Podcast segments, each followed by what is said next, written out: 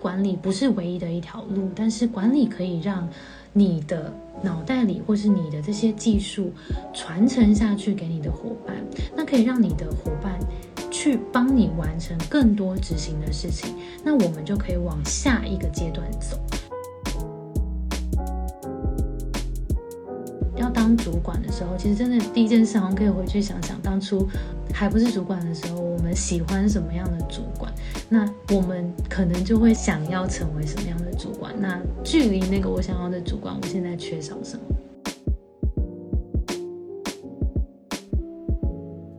？Hello，大家好，我是 Grace，欢迎收听。最近工作还好吗？最近工作还好吗？是我们很常和朋友聊天的开场白。但除了好与不好以外，很多说不出口的、没有被了解的、不知道和谁说的，希望都能在这里聊给你听。我们今天要来聊小主管，我适合当小主管吗？其实很多人为什么会成为主管，是因为他在现在的工作做得蛮好的。然后他做的蛮好之后，可能公司就会觉得说你做的很好啊，那我就想要提拔你，然后就让你变成一个主管。但是其实公司有时候会忽略了说，他成为主管之后，他要的那一个技能，其实跟他贡献他专业的时候可能不太一样了。当主管之后，其实要考量的事情更多了，就是公司整个的目标是什么？那我怎么样让我的团队可以跟着我一起达成这个目标？而且可能有时候这个。工作量不一定要全部在我身上被完成，因为我可能有更多的时间需要去做跨部门的沟通啊，或者是说在传达公司的理念啊，或是。确保大家每一个人都有发挥在对的位置上啊，等等，其实这些东西都是需要时间去做的。第一次当小主管的时候，其实很能够想象那个蛮崩溃的，因为你一方面可能有你公司对你的期待，是你原本的事情可能要呃一样做得好，那同时你又要拨时间去。呃，跟团队一起一起成长，然后带他们这样，因为其实你的时间上可能会不够用，然后再来是他要去管理，跟你自己把自己的工作做得好，是两个不同的能力，所以这时候很常会遇到困难点，然后再加上他会大量的跟人家沟通，所以沟通又要遇到各式各样的人，对吧？就是职场里面就是有各种不同的人，我要怎么针对 不同的人？用不同的方法去让他听懂我讲的话，是不是非常的困难？所以我想，小主管有时候我们会觉得啊，主管就是好像每天脸色不是很好，不是很喜欢他，但其实他身上有很多的困难点的。我们就直接进到大家的问题好了，我们直接从问题来讨论，怎么判断自己适不适合当主管？那我分享一下我之前第一次当主管的经验好了，就我大概到第三份工作的时候，才正式的有一个主管的 title。然后那个时候，其实我就要带呃大概六个人的团队，然后是带业务走向的。那其实我觉得蛮挑战的，是我过去是做行销的，然后我同时间又换了一个 function，然后同时间又要管人了。我觉得那个时候真的是刚上任，然后又我不知道大家换工作的一开始是不是也都会有这种想法，就是我刚换到一个地方，我就是要努力的表现。我记得我那个时候真的是压力超爆大，就是一方面也在抓那个管理的风格。那个时候其实也不会觉得说管理是一个风格，但是就后来又在经历。不同的工作，然后后来到创业之后，就觉得其实管理真的是一个风格诶，因为没有怎么样的管理才叫对，然后或是哪一种管理特别好。但其实如果我们找到一个风格的话，其实我们会自己做的更顺畅。譬如说我我的个性，其实我就不是那种会很喜欢逼别人的。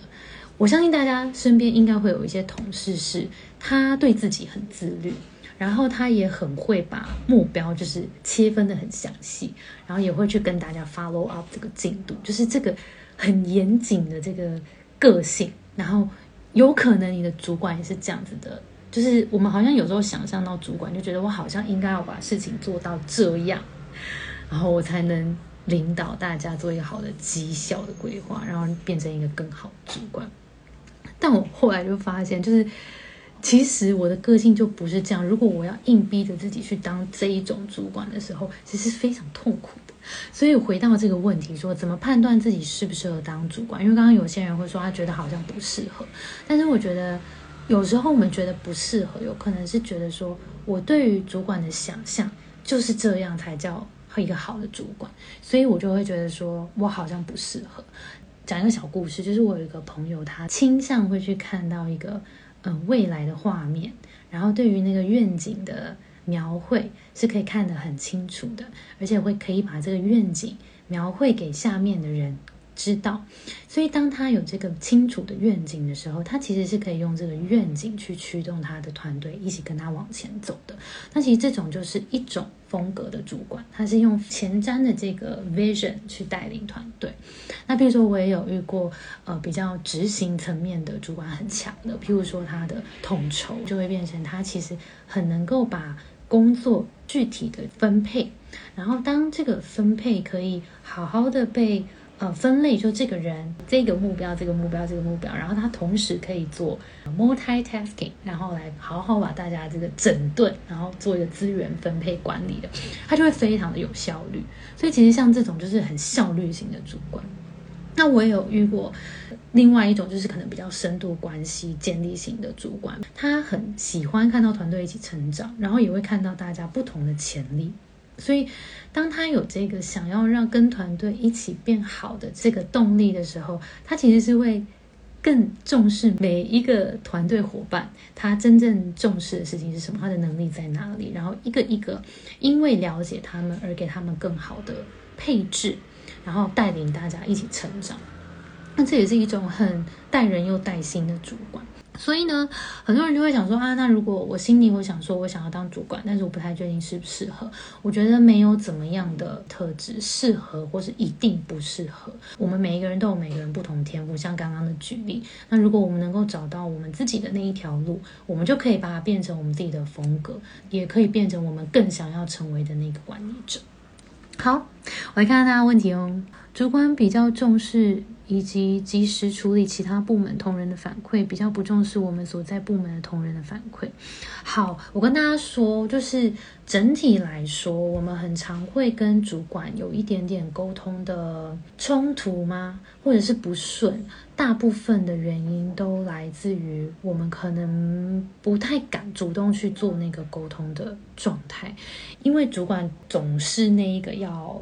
不管考核你啦，或是管你的那个人嘛，所以他位阶本来就是在我们比较上面的地方，所以我们对他就会有一种呃敬畏嘛，就是有一点点会怕说，哎，那我是不是会打扰到你的时间呢？还是我会不会问什么笨问题，或者我就说错什么话，然后我就被列入黑名单等等，就是一定会有这些小小的剧场，完全可以理解。我以前也曾经就是当过那个小菜菜，会很害怕去跟主管。讨论什么事情？但我跟你说，后来我就发现，其实你只要也不要太常烦他，因为他可能也有很多，你知道，主管也有很多别的事情。但其实你，如果你有遇到什么问题，我以前后来就是我有个主管，他就跟我说，其实他会希望我如果有遇到问题，主动跟他说。就那时候他给我这个提醒，我才发现，哎，对，其实我有时候会觉得我好像先放着，因为我不好意思去找他。但是你知道吗？就是我不好意思去找他沟通，或是我先放着。其实这件事情会导致团队的进度被我延迟了。因为其实这件事，如果我今天发现，我今天提出来，说不定明天就有 solution 了，说不定明天这件事情就被解决。那很多东西就是可以顺利就再往前进。但如果今天我因为有点害怕而没有去。做这个讨论的话，它很有可能就被延到后面。那其实影响的不只是我一个人，其实我影响的是团队。所以那时候我的我的主管，我觉得也很感谢他，那时候有当面跟我讲这件事。后来我就觉得，哎，那对，主动一点其实是好的。所以当然，我觉得主管白白种，那时候我很很开心，我的主管有愿意跟我跟我做这样子的交流。那我觉得大家判断一下自己的主管是什么样的人，但是我觉得。呃，正常的主管来说，正常的状况之下，其实主管他不会不跟你沟通，因为他也希望他的问题被顺利解决。所以像刚刚。呃，可能有些人提到的一些比较是呃沟通上面的问题，我又建议大家可以整理一下你想要跟主管讨论的事情。譬如说，你可能想要问他的问题，或是你有没有想要跟他说什么，你整理一下，然后主动跟他敲一个时间，可能可以跟他说，我可能需要你可能半小时的时间，我有没有可能呃明天或后天跟你讨论看看？这样，那其实大部分的主管都会很重视的。好，那刚刚有一个同学说，呃，主主管比较重视其他部门，然后比较就不重视我们自己的部门。那我觉得有时候有些主管就是有这种状况，不太确定为什么，但是他会觉得说好像外面的人讲的话比较对，那或是外面的顾问讲的都对，但是内部的人好像讲话就是啊，可能每天都见面，就觉得好像好像还好这样。那我觉得这件事情可能会牵涉到的事情是那个信任感的厚度还不够，就其实我们。我们会去听听见别人的建议。你想，我们先如果先跳脱主管跟同事的这层关系，如果我们在听取朋友的建议的时候，我们我们是怎么怎么衡量的？我们会听谁讲话？我们基本上应该是会去听一些他可能自己做的不错的，或者是说他可能呃过去有成功经验的。或者是说你本来就比较信任这个人的，你知道他不会害你的，所以这个信任感跟这个能力的的确认，其实是一个很重要的累积。所以我觉得，如果在我们内部有自己做过一些成功经验，累积那个信任感，基本上我们讲话的分量也会随之变得越来越厚。我觉得开始累积这个厚度，我觉得是重要的。那今天我觉得，如果有个问题是说。呃，我想要我的主管听进去某一件事情，但我知道他不听我部门的，他就是听我就是那个其他部门的。那我有没有可能先去跟那个其他部门的先？如果是我，我可能就会先去跟他打个照面，然后跟他了解一下，说，哎，现在的这个状况怎么样？哎，我这边是有个想法，怎么样？怎么样？怎么样？那你觉得怎么样？然后就如果可以，最好的方法就是透过他的嘴巴跟我的主管讲，那其实是我的 idea，好不好？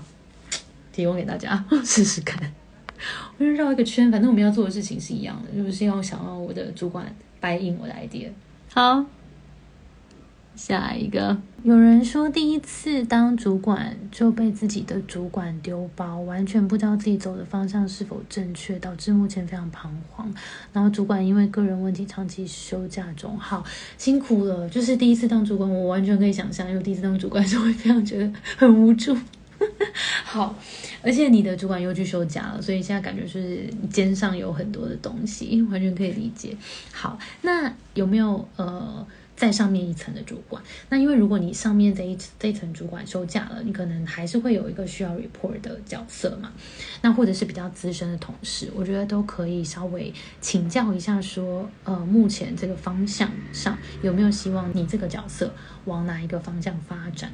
所以我觉得可能可以跟你的主管、跟你的资深同事聊一聊。那。至于方向是否正确，我就觉得这个要沟通，因为像刚刚讲的，如果我们可能有一些方向吧，就是你可能会知道你现在重点的工作目标可能在一二三，可能有三个，不太确定哪一个更重要，那我们就把这三个整理起来，然后来去问你的老板，更上面的老板说，呃，这份工作对你来说最重要的目标目前是什么？收敛出你目前工作的那个目标的顺序，我觉得很重要，好不好？加油加油！第一次当主管，想成为主管和考虑其他的发展。好像我们刚刚前面有小小提到，我就觉得很有趣，就是因为发现其实想当主管的人的比例降得很低，然后我就我觉得就完全可以想象，就觉得好像当。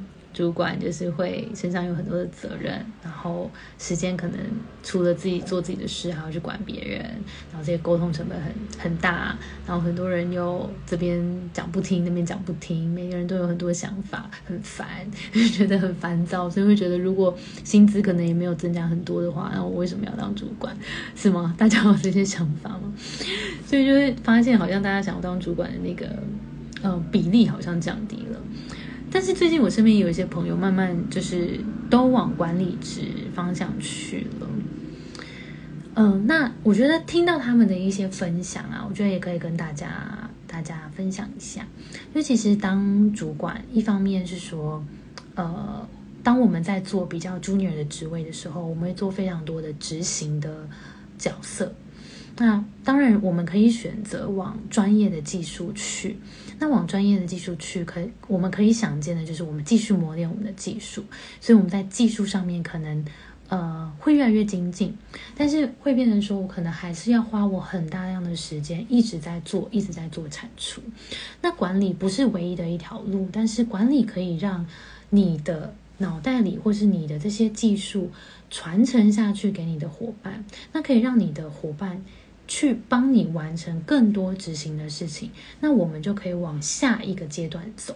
所以为什么我们要我们在说的那个职涯规划？有时候我们要想的说，呃，我们如果往上一个阶层走的话，我们可能会往哪里去？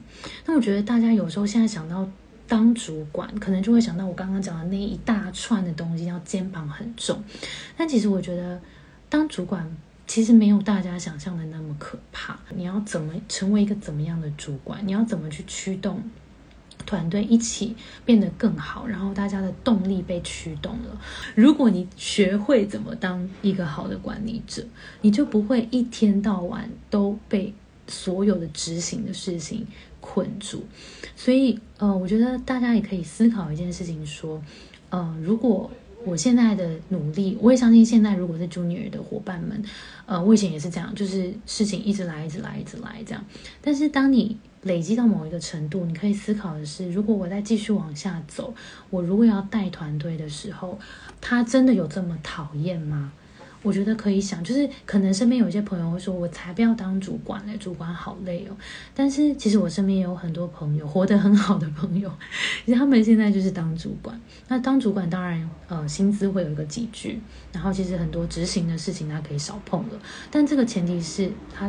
之前有这些累积，然后接下来多一点的是决策规划的能力，所以它等于是要不同的能力属性了。那如果将来有想要当主管，我觉得从现在就可以开始思考，呃，这些规划型的、决策型的工作是不是有可能多做一点？那你也因为多做了一些这个工作，你可能会开始去思考说，哎，那我是不是适合来当一个主管？因为这些东西就都是主管会需要做的工作，我提早接触一点点，我也会比较知道说，哎，那我以后比较想要走专一的这个技术型的，还是我想要走管理型的？我觉得这也是一个好的尝试。好，下一题，主管要怎么收放自如去凝聚团队的向心力？好，这一题也是很多主管会碰到问题，就是有时候他自己会。很很努力的想要达成目标，但是发现哎，后面的转头一看，就后面的人都没跟上。然后我一个人在这边推这个车，怪不得这个车这么的这么的重啊！好，所以我觉得这件事情，第一件事情啊，就是真的要好好的去了解团队。就是，呃，我觉得想想想看，大家一定都是第一份工作都是从那个基层做起。想想你现在觉得你好想要什么样的主管？我们那天啊，我们前两哎，昨天我们做了一个那个职场奇葩说，我们每周三 IG 都会有职场奇葩说，我们就在统计大家，呃，工作上会想要偷偷感谢的人，发现哎，有一些都是想要偷偷感谢自己的主管，然后就我们就发现主管有几个特质是他特别喜欢的，譬如说愿意给建议，然后乐乐于教导，乐乐于教导团队。然后或是呃愿意花时间厘清问题，然后帮助大家把这个问题做一个定义，然后去找出方法解决，然后或者是愿意接受新建议。所以你看到，其实说真的，就我就看到这个回复，会觉得其实拆开来看这些事情，好像都不是非常非常困难的事情。譬如说，去听别人现在的困难是什么，或是我去呃把我会的东西教别人。或者是说我愿意在别人有新的想法、新的建议的时候，愿意听进去。其实这几件事情好像不是特别难，但是为什么到当主管的时候，好像它又变得很难了呢？我觉得有时候是我们太把那个责任，就是只想着要往身上扛，然后只想着说，好，现在只有我能解决这个问题，所以我一定要。呃怎么样，一定要怎么样，一定要怎么样。不要小看团队，我觉得很多时候就是团队们他会给你很棒的一些 idea，那这些 idea 如果你愿意去听，其实他会更容易让你的团队觉得说啊，这是你是信任我的，而且你是愿意授权给我的。那其实人都是这样，当。获得了一个尊重之后，其实他就会更愿更愿意把自己的能力展现出来。所以我觉得，当我们要当主管的时候，其实真的第一件事，好像可以回去想想，当初我们还不是主管的时候，我们喜欢什么样的主管？那我们可能就会想到说，哎，那我可能会想要成为什么样的主管？那距离那个我想要的主管，我现在缺少什么？比如说，我缺少的是倾听吗？还是我想要让彼团队彼此互相了解吗？就这些，我觉得都是都是一些可以实际直接去做的一些小的小的事情。就很棒。那再来就是让团队了解自己的天赋跟优势也很重要。就是如果大家都彼此知道彼此的强项在哪里，那我们就会知道说，哦，原来这件事情发生的时候，我可以去找谁讨论。然后或者是现在这个专案特别需要什么样特质的人，我去找谁讨论。那这样我们就会更 value 彼此团队之间的呃彼此尊重，然后彼此看到彼此好的地方。我觉得这个也是能够凝聚团队向心力的一个很棒的方法。我了解了跟我一起工作的人，原来他重视的是这个，以及他原来他脑袋里是这样，所以有些人就是倾向会。想要先把事情都想透彻了之后再开始做，可有些人就是急惊风，就是会想要看到一个东西我就开始做。那这两个人有时候就会冲突了嘛。开始做的人马上开始做，他就会觉得你不要想那么多，就赶快开始做。可是想的人他就会想说你根本没想好，不要开始做，这样更浪费时间。你知道这两种人就是会冲突，所以像这样子的冲突，如果你知道为什么他会这样子的话，你就会知道啊，好，那他现在需要先知道。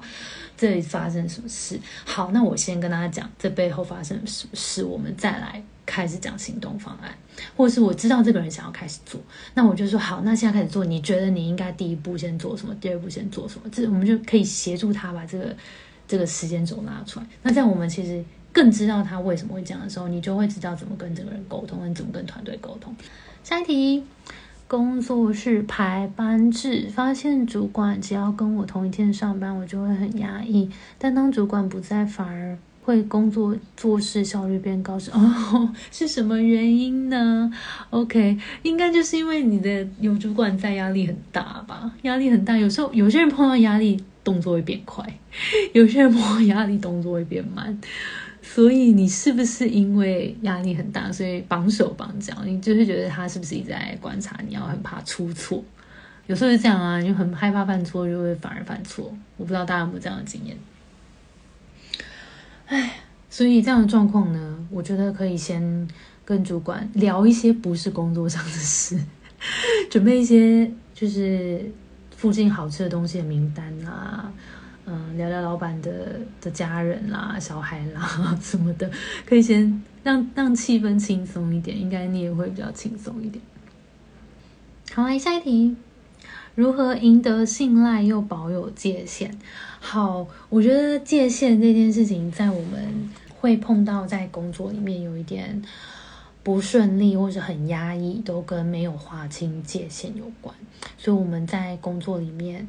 嗯，其实慢慢的，我觉得透过譬如说我们价值观的梳理啊，我们要更能够知道说，呃，我们的底线在哪里。那底线不代表难相处哦，底就是不代表我毛很多嘛，就是毛很多是一种，然后界限清楚是一种。那我觉得在我们的工作。呃，领域里面有界限是重要的，因为有界限跟底线，大家其实会更尊重说，哦，你其实是有自己想法，不是什么都好的，什么都好，除了被欺负以外，你会觉得说，哎，那你你不太确定你的核心思想，你重重视的东西是什么？所以，我们从呃梳理工作价值观开始，我觉得要很清楚明白自己在工作里面呃重视的东西是什么，绝对不能接受的事情是什么。或者我觉得像，嗯，我自己在工作里面，我就很不能接受，譬如说，呃，侵占版权啊，类似像这样的事情。所以，呃，当我们在合作，不管是跟老师或者其他创作者合作，我们一定都会讲清楚说，呃，这部分的版权是归谁所有。然后，因为以前其实 b e t w e n Ghost 在刚开始做内容的时候，也曾经被一些其他的媒体。然后可能不一定是台湾的的媒体，就直接把我们的文章搬到他们的网站上面去，然后也都没有打招呼，也没有附来源出处，就是直接直接 copy paste 过去。我就觉得这件事在网络世界其实是难免发生，但是因为自己也曾经受过这件事情的气，然后就会觉得这件事真的很重要，所以它就会变成我的底线。所以当别人呃踩到我的底线的时候，我就会让让他知道说这件事情是绝对不可以。超越的，那别人也会知道说，哦，那那你其实是一个有原则的人，也会其实是会增加别人对你的信赖感的。那当然，这前提是你很清楚哪些事情是可做，哪些事情是不可以做的。所以在我们的工作里面，我觉得工作是不是很难？同时又要能力、价值观，然后还要去找到自己的的的底线，然后这很难。但我觉得每一次的这种发现，可能认识。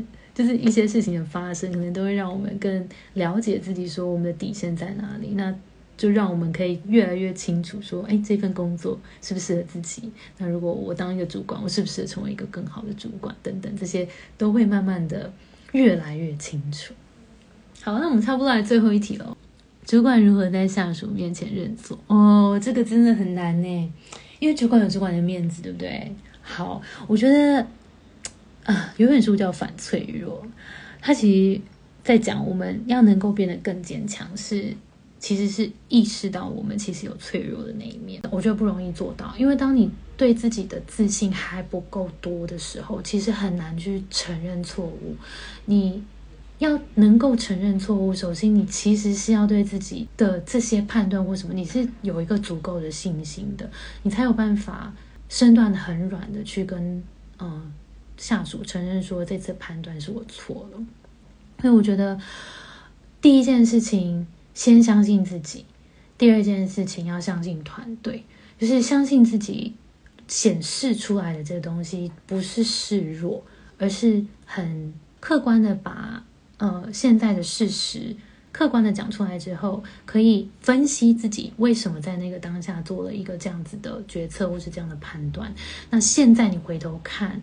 其实你好像可以在哪一些层面做得更好，那所以我觉得可能三个阶段，第一个是呃客观的展示这件事情，第二个我们分析，那第三个就是呃我们来一起从这个错误里面去学习。那我觉得我一直都很相信从错误中学习的这个概念，因为我们在工作里面不可能永远选择做。做的事情都是一个对的选择，因为这个市场变来变去，然后我们每天的工作都面临这么多不同的挑战，怎么可能我每次选的选择都是对的？但是如果我们有团队一起看、一起把关，然后信任团队的话，其实我们才就有办法从错误里面学习，然后再下一次不要再犯错就好。所以我觉得，嗯，能够勇于在下属面前认错的主管，我觉得是很棒的主管。然后刚刚我讲了三个步骤，我觉得大家可以参考一下。那我们今天的节目就到这边啦。我们的节目是最近工作还好吗？如果你在职涯上有遇到任何的烦恼，欢迎到节目资讯来看更多的服务。谢谢你的收听，我是 Between Ghost 的 Grace。我们相信职场不是一个人的战斗，一群人一起前进，绝对比一个人走得更踏实安心。我们会陪着你一起把职业走得更顺利。如果你也喜欢我们的话，欢迎订阅我们的 Apple Podcast，分享给你身边的朋友或留言给我们，也可以到节目资讯栏追踪我们的 IG 和社团。那我们就下周见喽，拜拜。